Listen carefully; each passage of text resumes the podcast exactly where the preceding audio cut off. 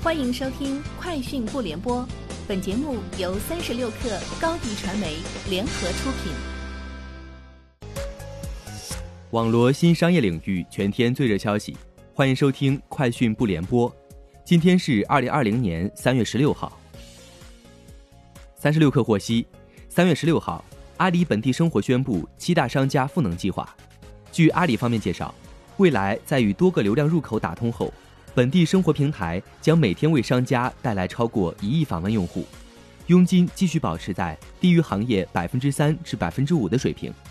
与此同时，饿了么口碑要为一百万商家升级数字中台，通过私域小程序获得的订单不收一分钱佣金。此外，还将帮助超过五千家商家开通天猫店等。唱吧 App 在 App Store 被下架，目前已经搜索不到该应用。不过，在安卓应用市场仍然可以下载。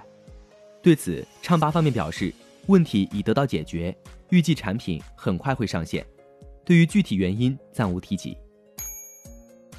淘宝直播五大樱花今日首次上线，开播后三十万人进入直播间，超过去年整个赏樱季的游客人数。淘宝直播今年将联合飞猪，连续十天以多路信号、多个直播间全景呈现五大樱花。网友在淘宝 App 里搜索“五大樱花开了”，便可直达赏樱现场。OPPO 今日通过官方微博宣布，已在昨晚将三十万只口罩全部寄往意大利、西班牙、德国、法国以及日本等国。目前，OPPO 曾在微博宣布向湖北省慈善总会捐款三千万元人民币。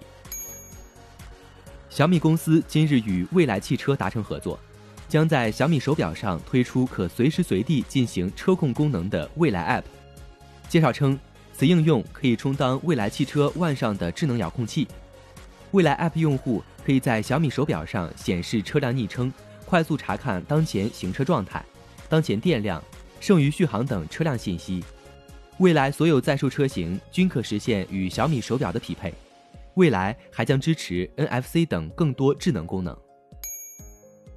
滴滴今日在上海、深圳、重庆等二十一个城市上线跑腿服务，其中包括一周前已进行试点运营的成都和杭州。目前，二十一个城市的用户打开滴滴 App 后，可以在顶导位置看到跑腿服务。滴滴跑腿以公里计费，以杭州为例，五公斤以内的商品、四公里以内订单的跑腿费为十二元，四公里以上每公里加收两元，新用户首单立减十元。美国当地时间三月十五号晚间，为应对疫情影响，通用、福特、菲亚特克莱斯联合全美汽车工人联合会宣布共同成立特别工作组。三汽车巨头 CEO 在一份联合声明中强调，将对包括加强对访客的筛查，增加对公共区域和接触点的清洁和消毒，并为可能接触者以及表现出流感样症状的人实施安全规程等。以上就是今天节目的全部内容，明天见。欢迎添加小小客微信，xs 三六 kr，加入三十六课粉丝群。高迪传媒为广大企业提供新媒体短视频代运营服务，商务合作请关注微信公众号高迪传媒。